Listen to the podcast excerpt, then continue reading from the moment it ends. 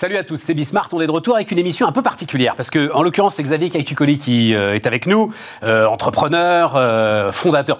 Puis, quand même, quel entrepreneur quoi. Eh ben, enfin, on en a déjà parlé, Xavier, mais franchement, aller défoncer le secteur de l'énergie au moment où vous l'avez fait. Direct Énergie, c'est quelle époque 2003. 2003. Création en 2003. Ah, oui. bref, donc fondateur de Direct Énergie, qui là repart donc au combat à travers cette formule là des SPAC. On en dira un mot. Special Purpose Acquisition Company. Company, company, company, euh, donc pour euh, financer la transition énergétique comme Et donc je me suis dit tiens, je vais en profiter comme on est encore dans une petite ambiance d'anniversaire pour vous redonner justement deux trois des éléments sur l'énergie les plus intéressants euh, qu'on a pu vous donner durant cette première année de Bismart. Donc voilà, l'énergie sous toutes ses formes, c'est parti. Donc, euh, Xavier, euh, c'était quand la, vente de Direct Énergie à Total? C'était? C'était en 2018. 2018. L'acquisition 2018. Voilà, tu es resté un petit peu euh, pour Je suis resté un an. au départ, pour me projeter dans un projet plus grand. Et, et au final, le groupe Total est une boîte extraordinaire, mais quand tu es un entrepreneur, que tu as créé ta boîte, que tu as grandi en étant. Ouais, voilà, tu vas pas te mettre à faire du, du PowerPoint. C'est difficile de se retrouver dans un grand groupe. Bon, et donc tu repars là, donc avec un SPAC. Alors, donc, euh, on en dit un mot de, de ces euh, Special Purpose Acquisition Company, là, euh, donc, dont tu es le président d'ailleurs, c'est ça hein, Oui, tout à fait. On, a créé un SPAC avec Eric Marie et Fabrice de Montagne, mais on y reviendra. Un SPAC, c'est un, un, objet, c'est un outil financier, un SPAC. Ouais. Hein, c'est un objet qu'on va coter en bourse en levant des fonds avec une thèse d'investissement. Et, euh, et, nous, notre thèse d'investissement, c'est que la transition énergétique, elle rentre dans une nouvelle phase, qu'elle a besoin de beaucoup de financement, d'où l'intérêt d'avoir accès à la cotation, mais qu'elle aussi a, euh, qu'elle a également besoin euh, d'un nouvel écosystème pour transformer la, pour transformer les acteurs. Et c'est ça qu'on apporte avec mes, mes deux associés, Eric Maris et Fabrice Dumonteil, c'est un écosystème, des talents, des savoir-faire. On connaît un peu le sujet de l'énergie. Moi, j'ai quand même passé 17 ans. Ah non, mais on va y aller. Ah, mais, mais, cette histoire, parce qu'aujourd'hui, toi, avec ton track record, euh, tu dis euh, je veux financer, je veux euh, faire deux, trois acquisitions dans la transition énergétique. Enfin, tu trouves de l'argent sans aucun problème. Tu n'as pas besoin de passer par cette histoire de SPAC. Si, ça rend les choses plus simples, en fait. Alors, c'est vrai que j'aurais pu le trouver une autre manière. À mon te finance sans problème des acquisitions. Mais dans un contexte où, où la transition énergétique change vraiment de forme, on va être dans une période avec une accélération inouïe dans les 30 prochaines années. inouïe, sur une très longue période de temps. Le SPAC offre quelque chose de plus à ce qu'on appelle dans la terminologie des SPAC la cible, qui est en fait l'ETI avec laquelle on va se marier. On, lui apporte l'accès à la cotation. C'est-à-dire que non seulement l'ETI, elle va avoir accès tout de suite aux capitaux qu'on a levés, on a levé 215 millions, c'est très bien, mais en plus de ça, pour financer sa croissance future, qui va être euh, très importante, elle a accès à la cotation et donc à des capitaux pour demain. Le, notre PAC, c'est trois choses. C'est des capitaux aujourd'hui, des capitaux demain parce qu'on est coté.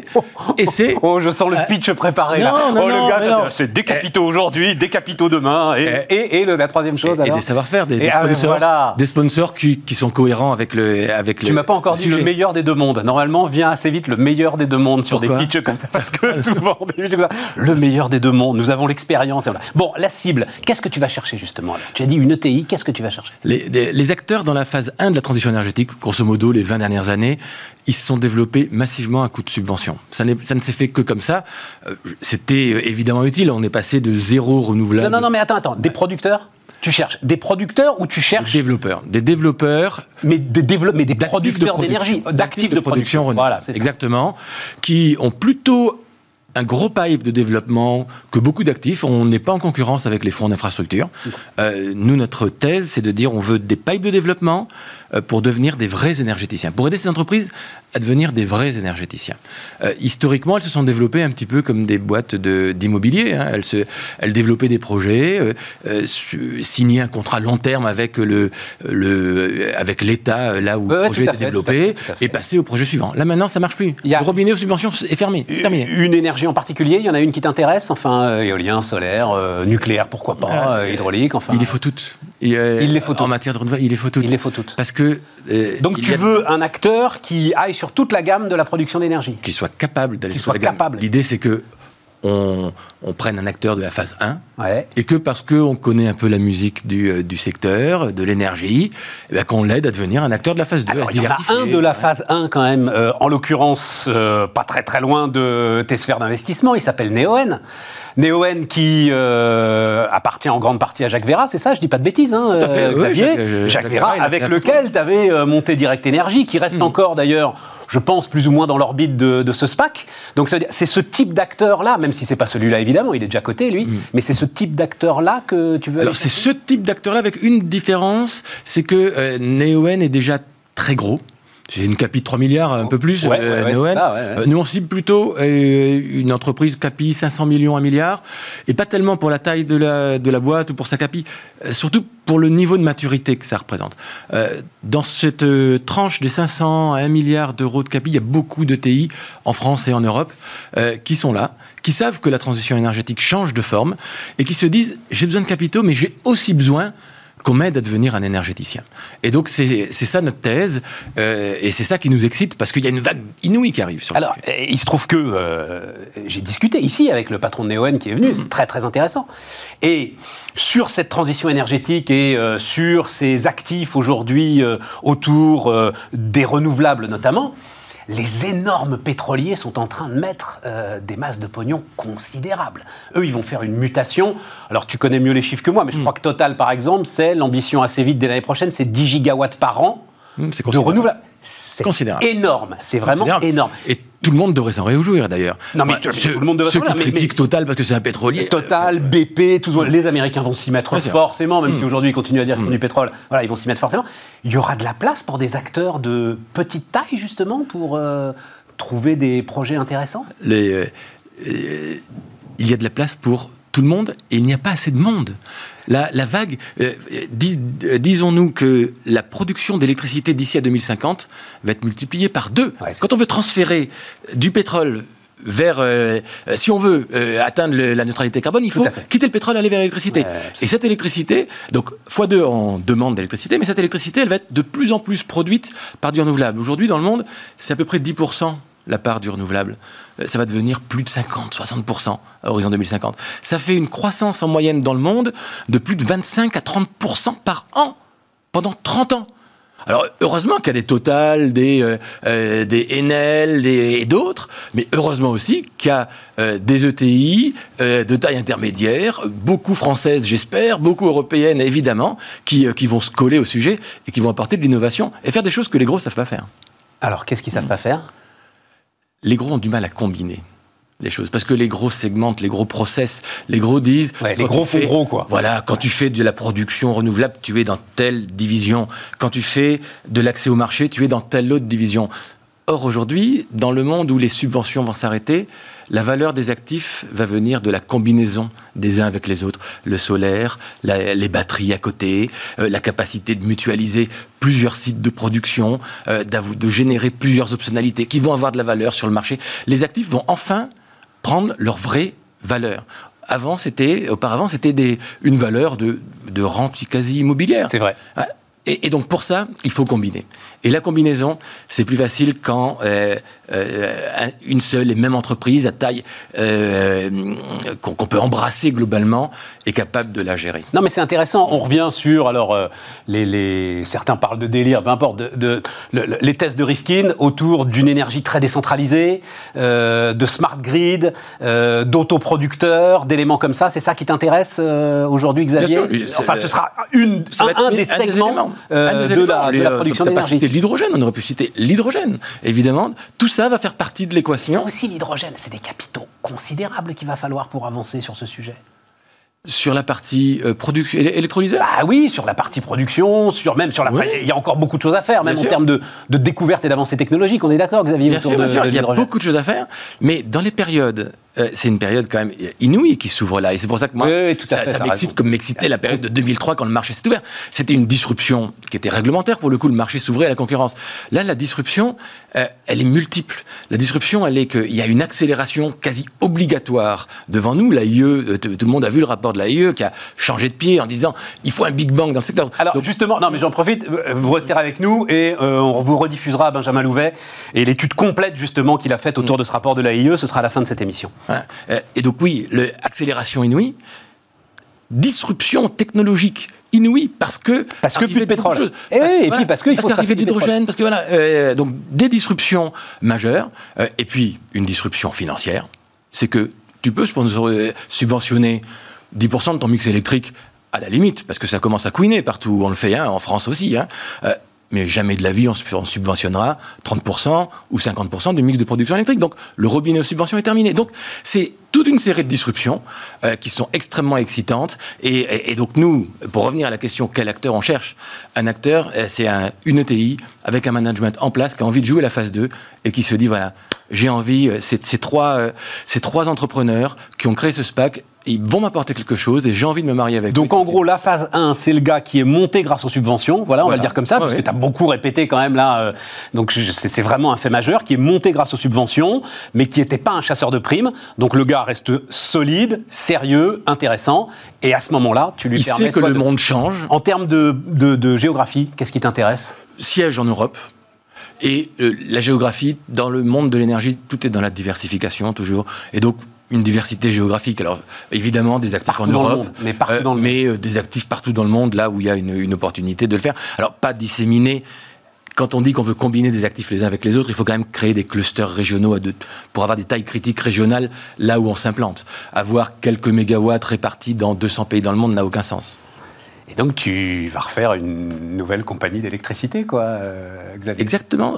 Un énergéticien. un énergéticien. C'est toute, la thèse. Direct Énergie, C'est toute la thèse, mais en partant. Euh, euh, c'est assez marrant comme comparaison. La disruption, dans, à l'époque de Direct Énergie, c'était une disruption à l'aval, la fourniture. Les consommateurs pouvaient changer de fournisseur. Oui, une disruption. Tu crées une boîte sur une disruption, c'est assez logique. Hein, mais c'est vrai que tu as mis du temps à faire ton propre outil de production. Et petit à petit, tu montes parce que tu te dis, tu as besoin d'être intégré. La valeur est dans la combinaison, dans l'énergie. Donc, tu as besoin de combiner l'aval et l'amont, et donc tu montes. Là, c'est l'inverse. La disruption, elle est à l'amont. Donc, on part de l'amont, et puis euh, comme on n'a plus de subventions, il va falloir trouver des débouchés. Les débouchés, c'est le marché. Les débouchés, c'est les clients, les gros clients B2B. Donc oui, évidemment, le, changement de pied de ces ETI-là, ça va être de devenir des énergéticiens et nous, on veut les aider à ça. Bon, et eh ben, on, va, on va voir là encore pendant euh, trois quarts d'heure la, révolution de l'énergie. Tiens, et on va démarrer alors. Donc j'ai dit euh, Benjamin Louvel, le, rapport de l'AIE, de la, oui, l'AIE qui est très très intéressant. Euh, Dominique Louis, le patron d'Assystem que tu connais forcément, on n'a pas parlé du nucléaire là, lui parle du nucléaire et fortement euh, du nucléaire, donc vous allez voir ça. Mais pour commencer, peut-être, euh, enfin je vais pas dire, je plaisante, une petite cible pour toi, mais ça montre quand même aussi ce qui est très très intéressant. Là, c'est alors, la boîte s'appelle GEPS, je ne sais pas si tu la connais. Non. Euh, vous allez découvrir ça, c'est la puissance des marées, la puissance des courants. Euh, derrière, ça peut être euh, des digues dans des ports bretons qui vont produire suffisamment d'énergie pour éclairer le port, pas beaucoup plus.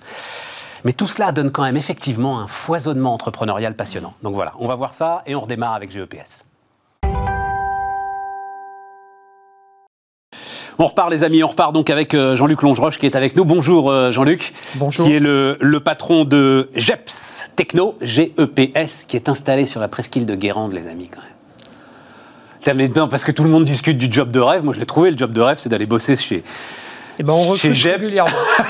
Mais oui, mais ça doit être parce que alors on va parler. Vous vous travaillez alors donc euh, Ocean Tech, etc. Les recherches d'énergie et tout. Donc je pense que vous êtes à la recherche de talents euh, euh, sur l'énergie, sur la physique, sur l'ensemble des fluides, etc. Mais ça doit être un atout considérable que de travailler à Guérande.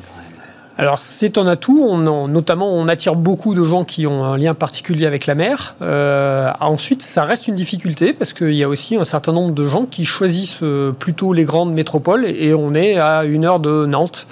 Donc euh, ça dépend, c'est parfois un avantage, parfois un inconvénient.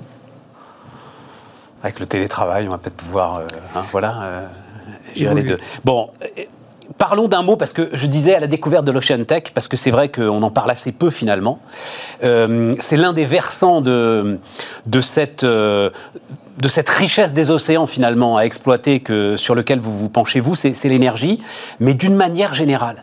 Est-ce qu'il y a là aujourd'hui, et alors particulièrement avec la façade maritime qu'on a nous, des richesses inexploitées, un potentiel sur lequel on n'innove pas assez et on ne va pas assez travailler. Comment est-ce que vous voyez les choses? Alors, c'est sûr qu'il y, a un potentiel. Alors, inexploité, je ne le dirais pas, parce qu'il y a énormément aujourd'hui d'initiatives euh, liées à l'océan, au sens large, qui, euh, je pense à l'algoculture, je pense à aux choses dans l'aquaculture, il y a forcément l'énergie. Force... Jean-Luc, à chaque fois, c'est des petites initiatives, euh, c'est des labos de recherche, c'est des choses comme ça, mais regardez tout simplement sur l'éolien en mer, mais on a un retard, je ne sais pas, peut-être de 10 ans par rapport aux Britanniques, par exemple. c'est certain. On est, on est quand même en train de le, combler à marche forcée. Hein. Aujourd'hui, une de nos filiales est chargée de faire euh, toutes les mesures euh, de vent préalables au lancement des, nouveaux appels d'offres éoliens en mer euh, pour la France.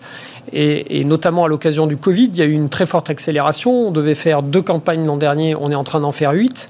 Donc on est vraiment en train de préparer cette accélération. Les premiers champs sont en train de voir le jour. Le premier champ est à, sur le banc de Guérande à côté de Saint-Nazaire. donc oui, oui, ça arrive. Oui, on a pris du retard, mais, mais les choses changent et changent vite.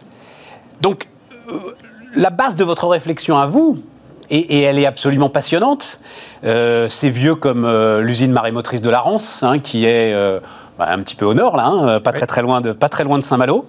c'est l'idée qu'il y a une force dans ces océans dont on doit pouvoir tirer de l'énergie. Oui, alors l'idée de départ de Jeps Techno, c'était même de se dire il y a plusieurs forces. C'est-à-dire quand on est en mer, on a le vent, on a la houle, on a le courant, on a le soleil. Et donc c'était vraiment d'arriver à combiner tout ça sur un seul et même flotteur et puis d'être capable de s'adapter précisément à l'endroit où est notre client euh, en disant bah, si vous avez plus de houle, on prend plus de houle, si vous avez plus de vent, on prend plus de vent. Euh, Vos clients principalement sont des plateformes hein, euh, aujourd'hui c'est aujourd'hui, ça va être euh, par exemple le pétrole, mais ça va être l'éolien marin qui a aujourd'hui, qui dans certains, dans, sur certaines utilisations met en œuvre des groupes diesel et on va leur proposer de les remplacer par des énergies renouvelables. Non mais quand je disais plateforme, ce sont des situations stables. Oui, voilà, c'est ça. et donc vous étudiez vous la situation là où ils sont Oui. Exactement. Et vous imaginez la solution énergétique qui va être la plus euh, écologique et la plus rentable. Exactement. Ils, nous donnent leurs besoins vraiment en disant on a besoin de telle énergie à telle fréquence euh, et telle manière. Et nous, on observe, je dirais, euh, ce qui se passe et on leur dit bah, avec telle plateforme, on va répondre à votre besoin. La houle, on peut récupérer l'énergie de la houle? On peut récupérer l'énergie de la houle. Aujourd'hui, il y a près de 150 projets à travers le monde qui essayent de, récupérer l'énergie de la houle. Qui essayent, voilà, qui essayent. On est, euh, je dirais, à, l'échelle mondiale, on est aujourd'hui trois ou quatre sociétés à avoir euh, atteint le stade commercial. Qu'est-ce qu'on voit là? Alors décrivez-moi ce qu'on voit là, euh, Jean-Luc. Donc c'est c'est une plateforme jaune avec des, je la décris pour ceux qui nous écoutent en podcast ou à la radio. elle est blindée de panneaux solaires. Ok, ça, panneaux solaires, on sait faire. Oui. et, et qu'est-ce qu'il y a de plus justement Alors qu'est-ce qu'il y a de plus dans la tranche du milieu de, la plateforme, vous avez une espèce d'étoile euh, qui est remplie à moitié d'eau. Et chaque fois que la plateforme va basculer euh, autour d'un de ses axes, vers l'avant, vers l'arrière, sur le côté, l'eau va se mettre en circulation et on va récupérer cette circulation d'eau avec une turbine. Et avec cette turbine, on va fabriquer de l'électricité. Euh, euh, mais alors, on fabrique de l'électricité, mais de quoi? De quoi allumer une ampoule? De quoi euh, faire Il me dit euh, oui, plusieurs ampoules. Plusieurs ampoules. ça dépend de la taille des ampoules, mais. de quoi? On va.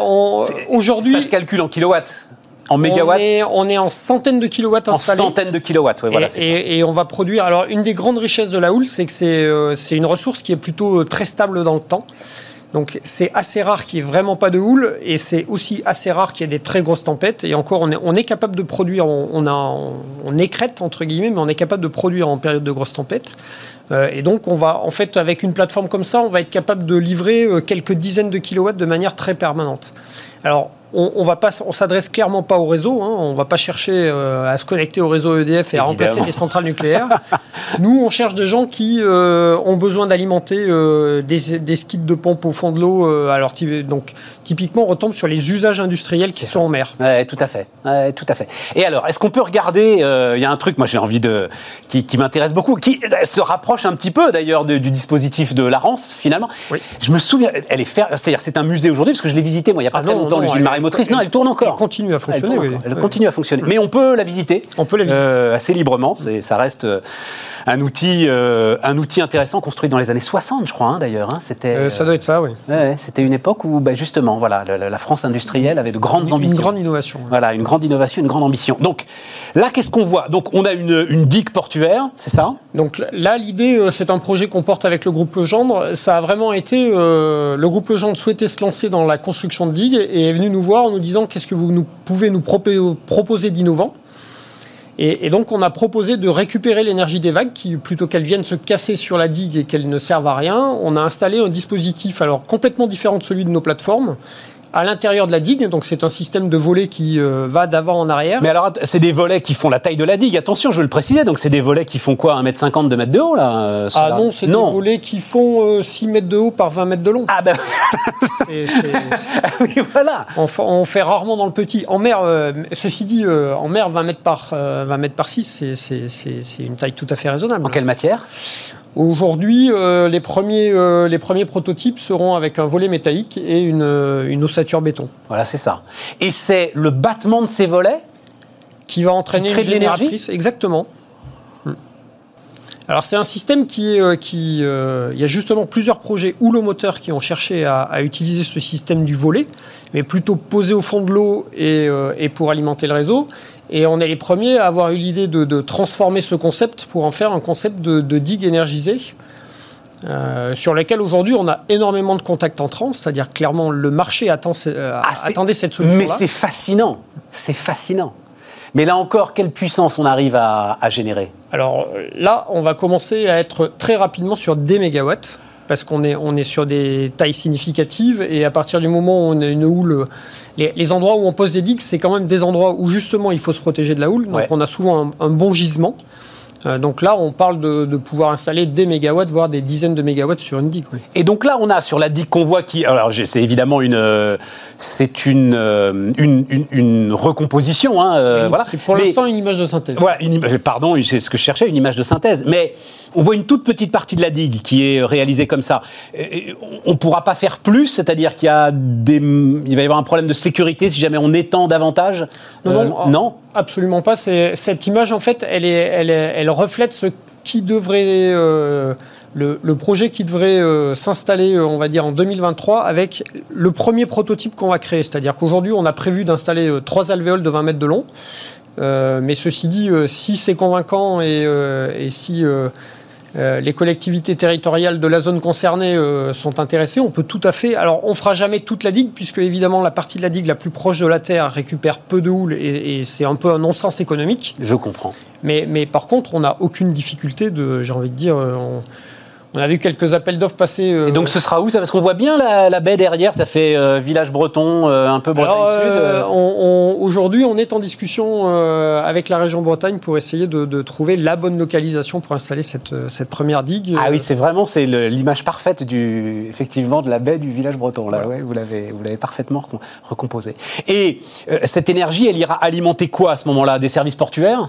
Alors, évidemment, on va essayer de privilégier plutôt l'autoconsommation, donc, euh, parce que les zones portuaires sont des zones dans lesquelles il y a, plutôt beaucoup de, consommateurs électriques. Euh, mais on pourrait imaginer des choses un peu différentes, comme euh, par exemple produire de l'hydrogène pour alimenter directement des navires de pêche à proximité ou d'autres navires. donc il y, a plusieurs utilisations. Juste, juste pour terminer, je dois avouer, alors je crois que c'était Naval Group qui avait immergé, mais alors ça s'appelait une hydrolienne, hein, euh, ça s'appelle d'ailleurs toujours. Je, je crois qu'elle est toujours au fond de l'eau et puis que non, ou alors. Ils l'ont sorti. Ils l'ont sorti. Oui, je crois qu'ils l'ont sorti d'ailleurs justement mais vraiment quelque chose de gigantesque qui alors euh, aspirait l'énergie des courants, hein, des courants marins, et notamment du plus puissant peut-être du monde, je crois, au large de, la pointe du Raz. C'est-à-dire, on ne peut pas voir trop gigantesque non plus. Euh, c'est toute la difficulté dans laquelle vous êtes aujourd'hui. Ça reste de l'expérimentation? Alors, je ne dirais pas ça. Euh, chez, chez GEPS, on défend un principe qui est de dire ça sert à rien de fabriquer quelque chose de 500 mètres de diamètre si on n'est pas capable de le réussir sur quelque chose qui fait 10 mètres de diamètre. Et donc, on a systématiquement euh, la plateforme qu'on voyait tout à l'heure, qui fait aujourd'hui 24 mètres de long. On a commencé par faire des plateformes de 3 mètres de long qu'on vend aujourd'hui, qui marchent. Et donc, ce qu'on sait faire sur 3 mètres de long, on commence à bien savoir le faire sur 25 mètres. Et peut-être qu'un jour, on le fera sur euh, quelque chose de 100 mètres de long. Mais enfin, nous, notre conviction, c'est on se lance pas. Euh, ça sert à rien de fabriquer quelque chose de très très gros si on n'est pas capable de résoudre les petits problèmes d'abord. Et, dans l'hydrolienne, je pense que euh, voilà, il a fallu une phase d'apprentissage. Il y a aujourd'hui des projets français, euh, je pense à Sabella et HydroQuest, qui aujourd'hui continuent à avancer, euh, connaissent, connaissent une bonne réussite. Et alors, ce qui, ce qui est, c'est beaucoup, c'est beaucoup de PME. Aujourd'hui, force est de constater que les gens qui avancent vite, c'est beaucoup de PME. beaucoup de PME. Avec quand même des, des, Parce que c'est ce que montrent très très bien les vagues et cette digue c'est quand même là pour l'éternité, quoi. Donc, on est vraiment au cœur de ce que peut être le renouvelable. Voilà. Donc, il faut, ouais, c'est sincère. Magnifique en tout cas, magnifique. Euh, merci, merci pour tout ça, Jean-Luc. Donc, euh, Jean-Luc Longeroche, hein, le, le, patron de JEPS Techno euh, sur la presqu'île de Guérande, avec des bons et des mauvais côtés. Et, et nous, on continue Bismart. On repart les amis, on repart avec euh, Dominique Louis. Bonjour Dominique. Bonjour Stéphane. Euh, le patron d'Assystem, euh, déjà venu nous voir hein, Dominique, qui m'a appris énormément de choses sur l'énergie nucléaire. Ça tombe bien, c'est votre métier, Dominique. Voilà, Assystem assiste justement hein, l'ensemble de ceux qui construisent aujourd'hui des réacteurs à travers la planète. la Chine, la Russie, c'est-à-dire en ce moment, par exemple, l'activité nucléaire, c'est où en ce moment Alors, les réacteurs qui se construisent en Chine, euh, la Russie a vendu une trentaine de réacteurs dans le monde. Nous, on les, on les assiste en Turquie, en Égypte, en Finlande. Euh, la Grande-Bretagne. Euh, il y a à la fois Hinkley Point, mais il y a aussi Sizewell. Donc, et puis il y, a des, il y a des intentions qui sont en train d'apparaître, la Pologne, la Tchéquie, la Hongrie. Donc ça tourne en fait, c'est-à-dire, donc tu viens pour ce bouquin, hein, Énergie nucléaire, le vrai risque qui est quand même un peu la copie d'un bouquin que tu avais déjà écrit il y a à peu près deux ou trois ans, hein, euh, oui, mais il faut, il faut pas se renier. Non, non, il faut pas se renier. Et, surtout, ça converge. Et alors, juste, je le précise, euh, le bouquin, il, alors, chose très très intéressante, c'est, euh, alors au début, ça perturbe un peu la lecture. Il est connecté. Il est connecté, voilà, hein, il est connecté, donc il y a un site qui va avec, et l'ensemble des graphiques, l'ensemble des sources, l'ensemble des chiffres que tu mets en avant, on les retrouve sur le net. Pourquoi on a fait ça? Bah Parce que les chiffres, ils vont évoluer dans le temps. Ce qui est dit dans le livre, dans deux ans, dans trois ans, ça restera vrai. Tandis que toutes les courbes, les statistiques, ça, ça va évoluer. Donc, ça a été ça l'idée du site connecté. Il faut qu'on aille, euh, alors, euh, droit au but. D'abord, le premier point, c'est que euh, tu insistes sur l'idée qu'il faut bien se mettre dans la tête que la consommation d'électricité va augmenter. Oui. Voilà, c'est la clé de tout en fait. C'est la clé de tout. Et pourquoi? Parce que euh, on a besoin d'énergie décarbonée. C'est la principale énergie décarbonée. Si on regarde dans le monde aujourd'hui, 40% des rejets de carbone sont liés à la production d'électricité. Donc, il faut décarboner la production d'électricité. Et une fois qu'on l'a décarbonée, il faut étendre les usages de l'électricité. Et il faut bien avoir en tête. Tu donnes des chiffres qui sont, je ne les avais pas en tête. Euh, le Vietnam, sur la période 2007 au Vietnam, donc sur la période 2007-2017, c'est-à-dire ces gens-là veulent nourrir leur croissance. C'est ça, hein, Dominique Et personne ne les empêchera de nourrir leur croissance. Exactement. Et donc, si on regarde des données brutes, même pour la France, on a des économies d'énergie qui vont être énormes, mais en net, avec les nouvelles consommations, on augmente. Et oui, mais on augmente très très légèrement. Très très légèrement. Mais par contre, à l'échelle de la planète, pour un certain nombre de pays, entre la démographie et l'amélioration du niveau de vie, là, on est sur des logiques de, doublement, voire plus. Et Donc, ça, et ça c'est le charbon qui le nourrit. C'est-à-dire, le chiffre que tu donnes sur le Vietnam, bon Dieu, 11% d'augmentation chaque année de la consommation de charbon sur la période 2007-2017. En Inde, le taux est de 5,7%. Aux Philippines, 11%. Indonésie, on parle des populations les plus importantes de la planète. 4,7% hein. d'augmentation de consommation de charbon euh, tous les ans. Tu t'arrêtes en 2017. Parce que c'est le moins cher. Mais bien sûr. Tout simplement. Le charbon, c'est le moins cher, mais c'est le plus polluant. Donc, il faut éradiquer le charbon, par quoi on va l'éradiquer Si on va aller au, cœur du sujet, il y a deux pistes qui sont euh, des énergies pilotées, que sont l'hydraulique et le nucléaire, et puis des énergies intermittentes, parce que c'est ça le, vrai sujet, comme l'éolien et le solaire. Et donc, en fait, il faut construire un mix autour de ça, et, et chacun, j'allais dire, va avoir sa recette en fonction de là où il en est. Oui, mais c'est là où, Dominique, où je te suis pas, parce que ces gens-là, comme tu dis, c'est moins cher, mais ils vont continuer à cramer du charbon.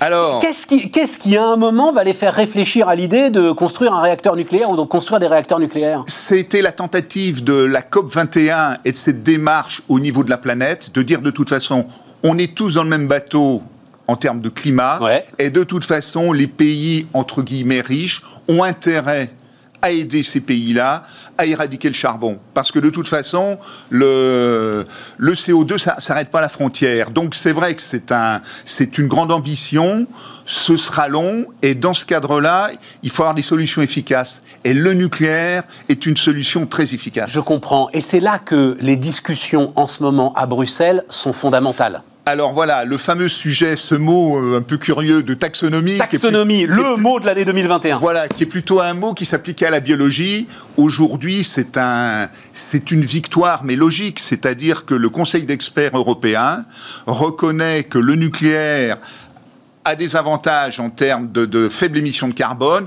et n'a pas d'inconvénients euh, significatifs, donc est classé comme une énergie verte. Attends, attends, tu vas trop vite, parce que alors, ceux qui suivent ça ont compris. Euh, taxonomie, ça veut dire qu'en ce moment, Bruxelles, et ce sera derrière une discussion parlementaire, oui. Euh, est en train de définir ce qui est un investissement vert et ce qui ne l'est pas. Absolument. Voilà. Et donc, on va avoir toute une liste. Absolument. Là où je, je comprends l'enjeu que je n'avais pas en tête en t'écoutant, c'est que si on veut par exemple que nos grandes banques aident les Vietnamiens à sortir du charbon, oui. Il est impératif que le nucléaire soit dans les investissements. Absolument, soit une énergie verte, parce que sinon, il y a tout un ensemble de financements qui ne pourront pas être fléchés vers le, vers le nucléaire. Donc l'enjeu, il est, il est fort. Et il est mondial, il est mondial. Il n'est pas seulement européen. et il faut s'enlever de la tête que la transition énergétique, c'est sortir du nucléaire parce que de temps en temps, on a l'impression, ah, qu'on entend des discours politiques. On va y aller après, on va y aller après. Moi, déjà, le premier truc qui me frappe, c'est euh, sortir du charbon. Avant de sortir du nucléaire, c'est sortir du donc, charbon. Donc, sortir du charbon, une étape qui paraît logique, c'est de dire on va remplacer le charbon par du gaz parce que le gaz, comme c'est, ça a lancé de la chimie un peu pour les nuls, hein, mais c'est une combinaison de carbone et d'hydrogène. Ça rejette moins de carbone que le carbone pur pour la même quantité d'énergie fournie. Tout à fait. Mais ensuite, euh, les pays, si on prend l'exemple de l'Allemagne. Je ne pas dire de bêtises, mais on parle de quoi? On parle de, de, 900 grammes du mégawattheure et on tombe, ça c'est le charbon, et, on tombe, enfin entre 600 et 900, ça dépend de la qualité du charbon, et on tombe à 250 à peu près en ce qui concerne le gaz, quoi. Hein, c'est ça. Voilà, c'est ça, c'est ça. Je dirais que moi, on les, est à 12 pour le nucléaire. Les hein. chiffres que j'ai que j'ai en, en gros, c'est qu'une tonne de charbon émet 2 tonnes de CO2. Ouais. Oui, bah voilà. La chimie pour l'île, c'est ça. Hein. C'est de la lignite à ce moment-là. C'est du charbon très très sale. C'est le oui. Alors donc, mais, mais ça donne, euh, ça, donne, un ordre de grandeur. Et l'autre ordre de grandeur, c'est que un gramme d'uranium va donner la même quantité d'énergie que une tonne de charbon. Et un centième de gramme de déchets ultimes. Un centième oh, de attends, gramme. Attends, attends, on va y aller sur, euh, sur les déchets. Moi, je, veux revenir sur euh, cette discussion passionnante au cœur de l'Europe. Et là, tu es très sévère avec l'Allemagne. Parce que là, on a un sujet finalement sur le nucléaire. Et ce sujet, il s'appelle l'Allemagne. Oui.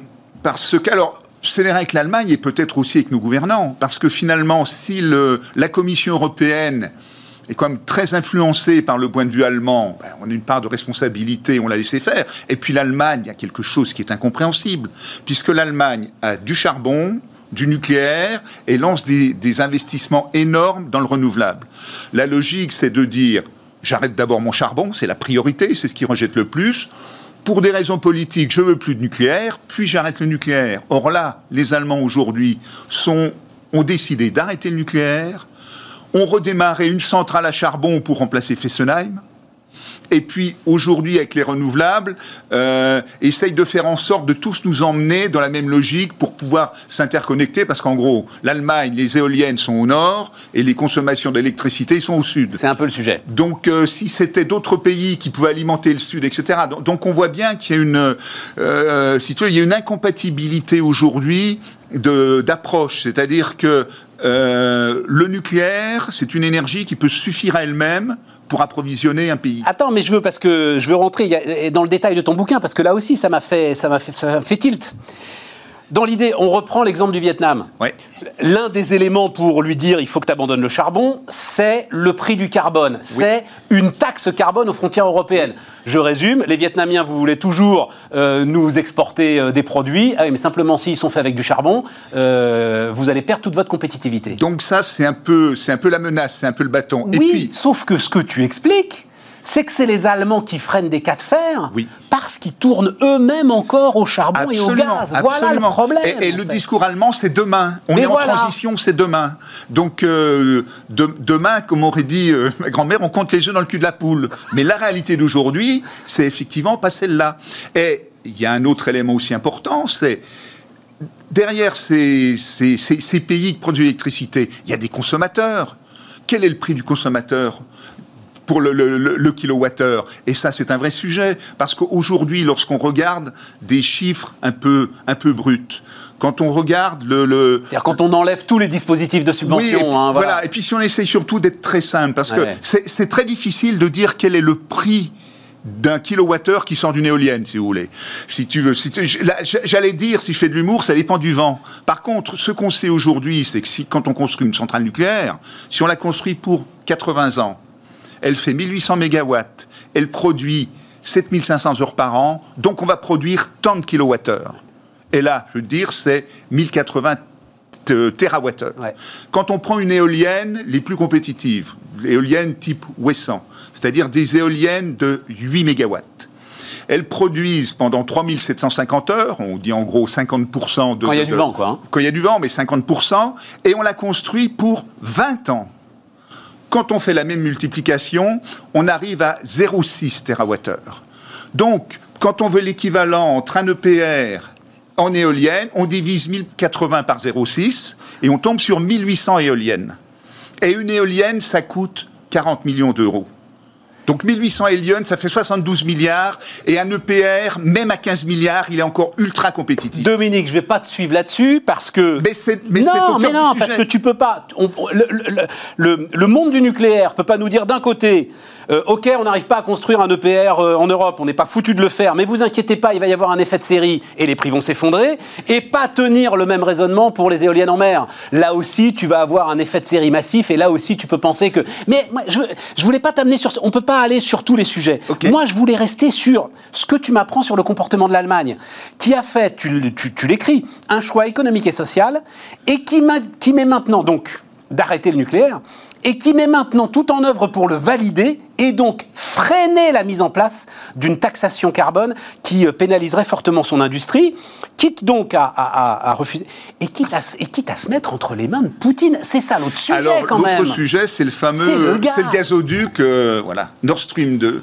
Même euh, Trump, avec son, son, son franc-parler, avait effectivement épinglé Angela Merkel en lui disant que c'était scandaleux de se bah, Les entreprises américaines n'ont pas le droit, enfin c'est ambigu, mais a priori, n'ont pas, le droit de travailler, sur, sur, Nord Stream. Voilà effectivement. Donc, euh, euh, on voit bien que l'enjeu, c'est le tout économique en Allemagne c'est la protection de ces industries, c'est comme la protection de cette filière charbon, ces filières chimiques, parce que le charbon ne sert pas uniquement à faire de l'électricité. Donc, et, on voit bien que l'Allemagne a cherché à entraîner toute l'Europe dans, la direction qui l'arrange.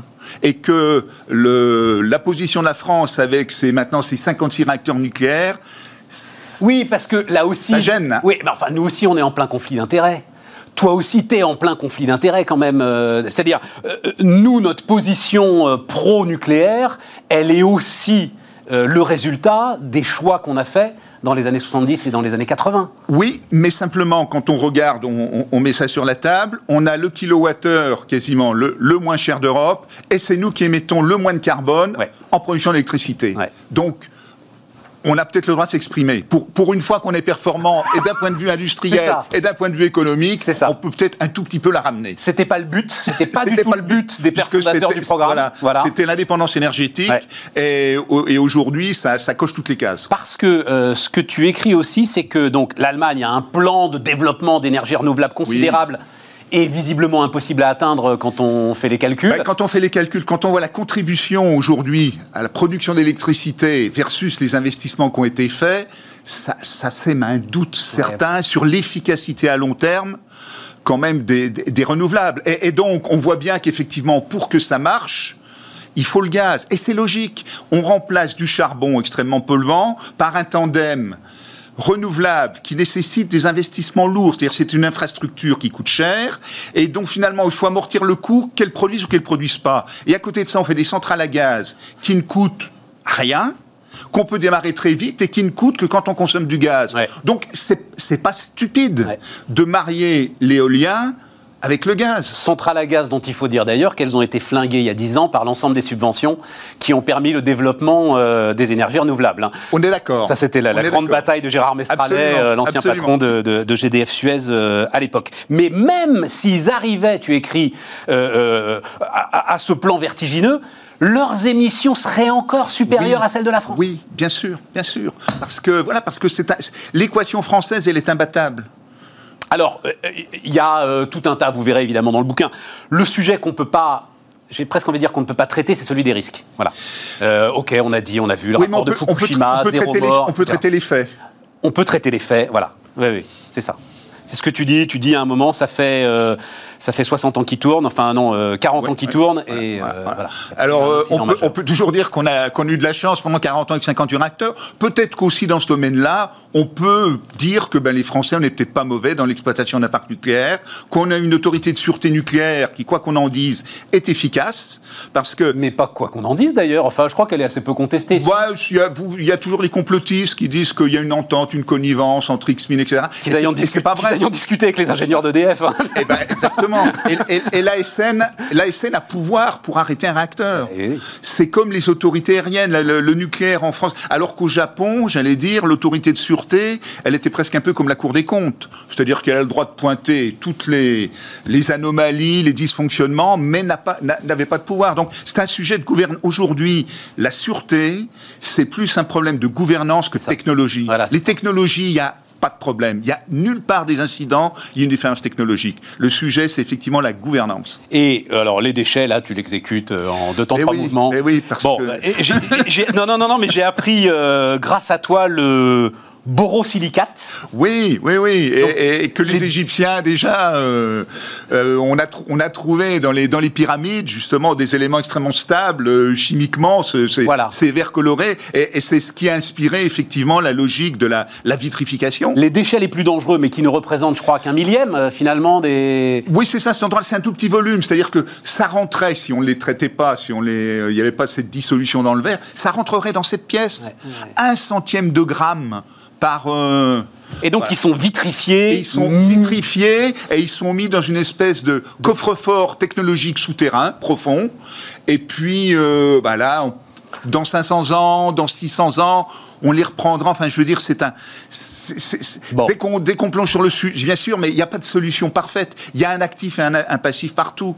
Et d'ailleurs, moi, ce qui m'amuse, c'est par exemple dans les renouvelables, c'est que les, les, les, les verts ne jurent que par l'hydraulique. Quand tu regardes le bilan de, la contribution des, renouvelables, c'est qu'on nous dit, voilà, il y a eu tant de pourcents c'est les renouvelables, et on s'aperçoit qu'à 95% c'est l'hydraulique. Mais, est-ce que les Verts, aujourd'hui, voudraient qu'on construise un barrage? Est-ce qu'ils accepteraient qu'on barre une vallée, qu'on inonde une vallée, comme on a fait à Serponçon On a noyé un village, on a déplacé les populations?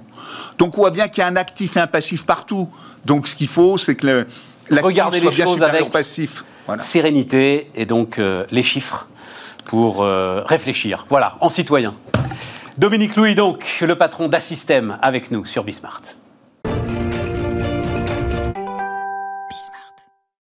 On repart les amis, on repart avec Benjamin Louvet, gérant matières premières, Ophi Asset Management, c'est ça hein, euh, Benjamin, voilà, hein, c'est la, bonne casquette. J'ai appelé ça l'impossible scénario net zéro 2050. Pas mal, c'est un bon résumé. Oui, oui, mais ça m'intéresse beaucoup, euh, Benjamin. Donc tu, alors euh, merci d'abord, tu, tu, tu, es là euh, régulièrement et tu es un de ceux qui lisent les rapports, ce qui, voilà, ce qui est déjà. Un... Et donc ce rapport qui a maintenant, il a, il a trois bonnes semaines. Hein, comme ça. Voilà. Agence internationale de l'énergie qui définit la trajectoire à suivre pour ramener les émissions donc à zéro net en 2050. Et tu as listé, notamment, vous pouvez aller voir ça sur le compte de Benjamin sur Twitter, euh, tu as listé une série de préalables, finalement, hein, que, met en place l'Agence internationale de l'énergie, dont tu dis toi-même d'ailleurs qu'ils sont totalement impossibles à réaliser. Alors je dis pas ça, je dis que ça révolutionne notre, mode de vie. Euh, et d'ailleurs, quand on regarde, au-delà du petit résumé que j'ai fait sur les données techniques, quand on regarde les attendus, euh, par exemple, il va falloir revoir la façon dont on consomme de l'énergie, mais au niveau individuel. C'est-à-dire que typiquement, euh, il est question qu'à partir de 2030, on puisse plus chauffer sa maison au-dessus de 20 degrés, qu'on puisse plus refroidir sa maison en dessous de 24 degrés l'été, euh, de limiter la température des ballons d'eau chaude. de limiter la vitesse à 100 km/h sur autoroute. Les ballons d'eau chaude, c'est écrit dans le, dans, le rapport. Oui, oui, tout à fait. Donc on est, on est dans quelque chose qui change profondément notre vie et on a tous notre part à jouer là-dedans. Là, il écrit bien, elle dit 50, plus de 50% des efforts doivent être des efforts individuels. Ça alors? Ben oui. Ben oui, mais le problème. Alors, non, non, non, non, non, attends, attends, attends on s'arrête là. Déjà, premier point, parce que j'ai toujours cru le contraire. En fait, j'ai toujours pensé que on, comment dire, on développait une écologie punitive à travers des exigences au quotidien qu'on demandait aux gens et que ça ne servait à rien. Alors, le problème, c'est que un, les, les, deux sont un peu liés. Et on, on, voit bien le problème aussi au niveau des entreprises aujourd'hui. Dans ce rapport, l'Agence internationale à l'énergie dit il faut arrêter l'exploration pétrolière. Dans le même temps, l'AIE a sorti il y a trois jours un rapport où ils disent il faut que les pétroliers augmentent la production, sinon on va manquer de pétrole. Et donc, on se retrouve dans la situation où tu as des entreprises, on l'a vu il n'y a pas longtemps avec Shell, qui a été condamné par une cour, une cour de justice en, en Hollande, hein, euh, parce qu'on les accusait de ne pas faire assez pour le climat, ouais. où tu as des entreprises qui n'ont pas de cadre réglementaire qui les oblige à aller vers ça, et qui se retrouvent punis par la justice parce qu'ils n'en font pas assez, et puis de l'autre côté, ils ont des actionnaires qui exigent de la rentabilité de leur part.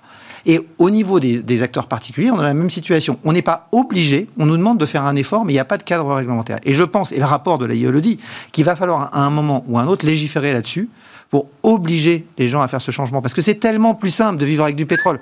Dans un litre de pétrole, tu as 10 kWh d'énergie. Ok, 10 kWh, c'est quoi? C'est l'énergie que tu as les bras dans, de, que tu as dans les bras de 200 personnes qui font une longue journée de travail au champ. L'énergie de 200 personnes qui font une longue journée de travail au champ. Pourquoi se passer de cette énergie? Si on n'en est pas, si on n'y est pas contraint, s'il n'y a pas quelqu'un qui vous dit tu peux pas faire avec ça c'est hyper difficile. La vie est beaucoup plus facile avec le pétrole que sans le pétrole. Le problème, c'est qu'aujourd'hui, le pétrole, on doit s'en passer, on n'a plus le choix. Mais, alors attends, attends, parce que tu, ne vas pas nous renvoyer dans les champs quand même. Euh... Non, mais. Enfin, c'est pas, pas le sujet. le sujet, c'est de trouver les solutions. Mais les gains de productivité, ils viennent d'où? Les gains de productivité de ces, de, de, de, ces dernières années, depuis, depuis, le début de l'ère industrielle, ils, viennent, des machines. Ils viennent hein des machines. Voilà. Qui marchent à l'énergie. Exactement. Voilà. Tu as reçu Jean-Marc Jancovici. Mais je. C'est des croquettes pour machines, l'énergie. Mais, euh... attends, attends, attends. Le, le, alors, Jancovici, justement, il dit lui, il était sur 5% de baisse de PIB par an, ouais. tous les ans. L'AIE, c'est 7,5. Si on est d'accord, mais est-ce que tu reprends Non, non, tu mélanges, tu mélanges deux choses. Non, non, parce que c'est 7%, 7 de baisse des émissions de CO2. Oui, mais Jean Covici dit euh, Alors, y a un CO2 rapport, égale PIB. Il y a un rapport direct entre euh, les émissions de CO2 historiquement et, et, le, euh, PIB. et le PIB. Ce, le pari de, de l'AIE, c'est qu'on saura, grâce aux énergies renouvelables, découpler le lien entre émissions de CO2 et énergie. Et d'ailleurs. Et donc sortir de cette obligation d'avoir une baisse de 7,5% du PIB qui est. Alors celle-là, inenvisageable. Bah, c'est pas le monde qu'on a envie de construire. En mais, tout cas. Mais pas, et c'est pas ce qu'on nous vend. On, ne peut pas vendre un, un, un modèle comme celui-là. On peut pas vendre aux gens une réduction de PIB tous les ans. Le mais surtout celle-là, 7,5, ça fait deux Covid pratiquement, c'est hein, ça euh... Oui, oui, c'est oui, c'est ça. Enfin, un et demi, allez, ouais, on va dire ça comme un ça. Et demi, un et demi. Oui, tout à fait. Donc c'est extrêmement difficile à envisager. Mais le pari de l'AIE, justement, c'est de dire on va d'abord apprendre à être plus sobre. Donc 4% de gain d'efficacité énergétique par an. Bon, le problème, c'est que sur les 20 dernières années, le gain énergétique, c'était plutôt un tiers de ça, et on commence maintenant. Et évidemment, quand on a commencé à faire des, gains d'efficacité énergétique, on a commencé par les trucs les plus simples. Donc, c'est-à-dire qu'il nous reste des trucs les plus difficiles à ouais, faire. c'est ça. Donc, c'est compliqué, et dans le même temps, on continue à croître. Voilà. Ça, c'est une équation qui est quand même un peu euh, compliqué à résoudre. Et pour revenir à ces chauffe-eau, là, parce que je dois te dire que tu m'as légèrement traumatisé, euh, euh, l'ensemble de ce que tu as listé, là, hein, pas, plus de 24, pas moins de 24 degrés dans les maisons, pas plus de 20 en hiver, etc. Ça, hein, ça à l'échelle donc des pays développés, de ceux qui peuvent le faire, ça, ça donne une réelle efficacité, Alors, ça, dit l'AIE, ça donne de réels résultats une en termes de baisse des émissions partie, de CO2. En fait, ça fait partie de la sobriété, mais ce qui va compter, c'est l'isolation des maisons, c'est de passer euh, aux voitures électriques, c'est de euh, rendre plus flexible sa consommation. Aussi, il y a un gros pari qui est fait sur la flexibilité de la consommation ouais, énergétique. Ouais. C'est-à-dire qu'on consommera l'électricité quand on pourra. Donc ça veut dire aussi avoir des, ce qu'on appelle des smart grids, des réseaux intelligents qui vont pouvoir faire aller l'électricité dans les deux sens. Et ça, ça nécessite d'énormes investissements. Je citais le, le chiffre aussi, il faut passer de 260 milliards par an investis aujourd'hui à 820 milliards de dollars investis par an dans le réseau électrique. Alors, j'ai repris tes chiffres. Le solaire, il faut multiplier les investissements par 20, l'éolien par 10, les, les, usines de batterie par 600. d'ici 2030. En fait, il faut multiplier la capacité des usines de, des usines de batterie par 600. Il faut en fait installer 20 gigafactories par an tous les ans jusqu'en 2030. Tout ça en, finissant, en finançant l'adaptation du réseau, évidemment, hein, comme tu l'as dit. Hein. Tout à fait. Après, il faut multiplier par 5 les installations solaires tous les ans. Puis ça pose d'autres problèmes. C'est un, de mes gros, euh, un, de mes gros éléments en ce moment. Et, il y avait un article dans The Economist sur le sujet ce week-end. La contrainte des matières premières. Parce qu'il faut que les gens comprennent qu'on ne fait pas de l'électricité avec du vent ou avec du soleil. On fait de l'électricité avec un transformateur qui va transformer le vent ou le soleil en énergie. Ce transformateur, on le fait avec des métaux. Bill Gates l'avait dit dans une conférence à Stanford, il avait dit euh, les financiers qui m'expliquent qu'ils vont résoudre le problème du changement climatique en finançant plus les entreprises polluantes, ils me font rire. Il va falloir qu'ils m'expliquent comment ils font voler des avions avec des feuilles Excel. Des avions, ça vole avec de l'acier, avec de l'aluminium, avec du plastique. Et, tout ça, c'est du, concret. Prenons l'exemple du solaire. Dans le solaire, euh, en 2020, on a installé un record de, capacité solaire dans le monde. Euh, soit dit en passant, dans les chiffres de l'AIE, il faut installer tous les jours jusqu'en 2030 l'équivalent de la plus grosse centrale solaire au monde. Tous les, jours, Tous les jours. Tous les jours. Bon. 130 quelle gigawatts. Puissance, la, quelle puissance la plus grosse centrale solaire euh, au monde? J'ai plus les chiffres en tête, mais tu fais le calcul. Euh, voilà, ils disent qu'il faut installer. Euh, c'est quoi Ça doit être 400 mégawatts, quelque chose comme ça, non autour, de un, un demi-réacteur nucléaire, quoi. Voilà. C'est ça. Ancien. Donc, on a installé 130 gigawatts de solaire l'année dernière. Ça a consommé, c'est un, un, métal qui n'est pas très important dans tout ça, mais ça a consommé 3142 tonnes d'argent. Il faut de l'argent pour faire circuler l'électricité, c'est le meilleur conducteur. 3142 tonnes d'argent, c'est 13% de la production mondiale d'argent. L'AIE nous dit tous les ans, il faut multiplier par 5 les installations solaires. Comment on fait? L'argent, il y en a aussi dans les voitures électriques. Les gens le savent peu, mais en fait, dans les batteries électriques, alors il n'y a pas d'argent dans la batterie, mais dans une voiture, tu n'as pas une batterie, tu as, un pack de batteries et il faut relier toutes ces batteries entre elles. C'est 5% de la consommation aujourd'hui. Il faut multiplier, il faut passer de 5% de part de marché pour les voitures électriques aujourd'hui, donc électriques plus hybrides, à 60% en 2030. Alors, ça veut dire, Benjamin, parce que le temps tourne, ça veut dire qu'en fait, on va se retrouver dans une espèce d'injection contradictoire, d'injonction contradictoire absolue, parce que, évidemment, on dit, bon, ben, ouvrons des mines. Sauf que ces mines, enfin l'extraction, va émettre le CO2 que d'un autre côté on va économiser Non Non. Alors ça c'est un élément qu'il faut bien garder en tête. Alors c'est très important. Les, les, énergies fossiles sont responsables de 70% des émissions de CO2 sur la planète les mines, l'extraction et le raffinage de l'ensemble des métaux est responsable de 10% des émissions de CO2 de la planète. D'accord. Donc avec 10%, on enlève 70%. Alors il va falloir plus de métaux, donc on va dire que c'est pas 10%, mais c'est un peu plus. Mais la deuxième chose... Mais j'aime ces chiffres justement, ça voilà. On est sur des rapports intéressants. On peut réduire les émissions de CO2 liées à la production minière. Pourquoi? Parce que tu extrais des métaux, tu crées de l'énergie plus propre. Tu utilises cette énergie pour extraire les métaux. Et donc l'AIE, dans un de ses derniers rapports sur les, métaux critiques, disait on peut réduire d'à peu près 80% les émissions de CO2 liées à la production de certains métaux comme le cuivre et le nickel. Par tu te retrouves avec des bulldozers électriques, quoi, pour dire les ça, choses. Euh, voilà, ça. Tu, tu, utilises de l'énergie solaire ou de l'énergie hydraulique pour faire tourner ta mine, et puis sur, sur, sur place, tu as des camions qui fonctionnent à l'électrique. Euh, alors, mais j'ai écrit impossible. Euh, tout ce que tu viens de décrire, ça tient debout ou ça tient pas debout? Alors ça tient debout. Euh, D'abord, il le rappelle, si on s'y met très vite. C'est-à-dire que là, ils disent, on n'a plus le temps, c'est maintenant, ou alors après, c'est mort. C'est fini. Donc, maintenant, ça veut dire quoi? Glasgow, COP26, 1er novembre. Le rapport de l'AIE a été commandé par les organisateurs de Glasgow. D'accord? Donc, ça veut dire RTE est en train de rendre son rapport aussi. Donc ça veut dire que c'est à Glasgow. Mais alors c'est qui les organisateurs de Glasgow? C'est qui les organisateurs de ces COP d'ailleurs? C'est oui. c'est les, les, gouvernements. Donc voilà, donc c'est les Nations Unies. Quoi, et donc là, on les met au pied du mur et je pense qu'il va y avoir besoin de mettre un gros coup d'accélérateur à cette COP. Sinon, il faudra qu'on se prépare à être résilient. Parce que voilà, c'est pas moi qui le dis, c'est l'AIE qui est impartial sur ce sujet et qui dit si on ne s'y met pas maintenant, bah, on va être clair, un autre chiffre qui est, très parlant. Tu le disais tout à l'heure, c'est 7,6% de réduction des émissions de CO2 par an selon l'ONU qu'il faut faire. Ils disent, avec les mesures qu'on a prises aujourd'hui, on est entre 0,5% et 1% de réduction par an. 7,6% de réduction des émissions de CO2 par an, c'est quoi? C'est plus que ce qu'on a eu pendant le Covid. Oui, oui, c'est ça. absolument. Plus on, est quoi? On, est, à 5 On est entre 5 et 6. On est entre 5 et 6. Entre 5 et 6. Donc ça veut dire en que c'est un, effort, automobile dans tous les pays. Un effort absolument considérable qui demande la, la mobilisation de chacun, mais surtout la mobilisation des États. Je pense que tu peux inventer ce que tu veux pour faire un changement de cet ordre-là avec le confort qu'apportent les énergies fossiles ça ne peut passer que par du législatif. Et qu'est-ce qu'ils font Total dans cette histoire? Qu'est-ce qui, Comment est-ce qu'ils font cette mutation accélérée euh, Enfin, je dis Total. Bah, certains l'ont fait, Orsted l'a fait, alors c'est beaucoup plus petit que Total, bah évidemment, mais il faut laisser le temps. moi, je dis, les, boîtes comme Total, c'est trop facile de les fustiger. Total, ils vendent du pétrole parce que c'est autorisé de vendre du pétrole, d'accord, c'est légal. Et puis parce qu'on a, besoin de pétrole. et donc, on avait fait une conférence il y a quelques années sur le sujet, c'était rupture ou transition. Il faut qu'on gère une transition. Et une transition, c'est donner les orientations à Total. Tavares l'avait dit aussi dans une, dans une interview, le patron, de, le patron de Stellantis, il avait dit, nous, si on nous dit vers où il faut aller et qu'il y a un cadre législatif clair, on a des ingénieurs, on s'y met et on y arrivera. Voilà. mais il faut que depuis on ait Tavares, fixé les. Depuis Tavares, il dit, et je trouve ça très intéressant, notamment avec la voiture électrique, il dit ce que dit Didier Leroy d'ailleurs chez Toyota, c'est OK, on y va à fond, hein, les amis, on n'est pas du tout sûr que ce soit la bonne solution, mais vous nous obligez à y aller, voilà, vers la voiture électrique. C'est une vraie question. C'est une vraie question. L'AIE a fait un rapport il y a quelques temps. Mais en même temps, tu nous dis à un moment, on n'a plus le temps non plus d'essayer de trouver la meilleure solution. Il faut y aller, quoi. Après, il y, a des éléments complémentaires. Il faut qu'on fasse quelque chose. En tout cas, on, sait simplement que si on fait rien, ça sera pire. Donc il faut qu'on essaye quelque chose.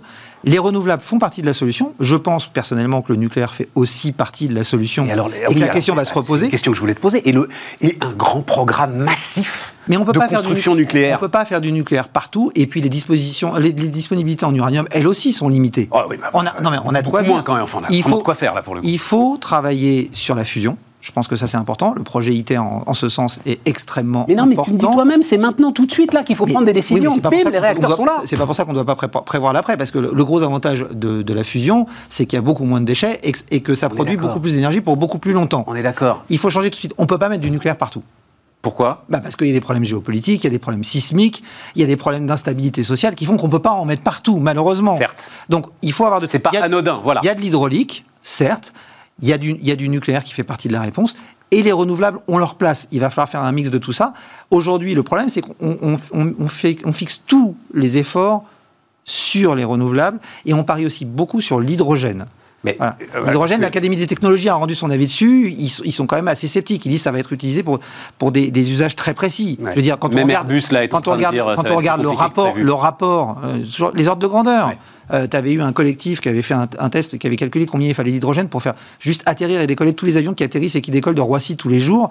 Il fallait 11 euh, 000 ou 12 000 éoliennes ou 6 euh, ou 7 réacteurs nucléaires. Juste pour terminer, Benjamin, et vraiment merci de tout ça, parce que le problème, en fait, c'est que c'est une guerre de religion, cette histoire c'est oui. qu'on est pour ou contre le nucléaire. C'est une guerre, c'est une guerre politique aussi. Hein. Contre... Oui, oui, mais bien sûr. Politique, et notamment avec l'Allemagne. Hein. on le voit bien dans la taxonomie aujourd'hui. Avec l'Allemagne, mais même en France. Regarde euh, en ce moment euh, l'histoire des éoliennes. Ça y est, tout à coup, les éoliennes, ça devient un sujet politique. Les bras m'en tombent. ni pour ni contre, mais à un moment, et voilà. Ça doit être pour ou contre les éoliennes en fonction de pour qui tu votes. C'est ça. Mais on, ne peut pas être pour ou contre les éoliennes. Mais oui, on est pour toutes les solutions renouvelables, toutes les solutions décarbonées. Et le nucléaire fait partie des solutions. Et pour augmenter leur efficacité. C'est ça. Et augmenter leur efficacité, ça c'est un autre sujet aussi sur lequel il va falloir beaucoup travailler. Merci euh, Benjamin. Merci Stéphane. Benjamin Louvet, donc gérant matière première Ophi Asset Management, notre invité sur Bismart.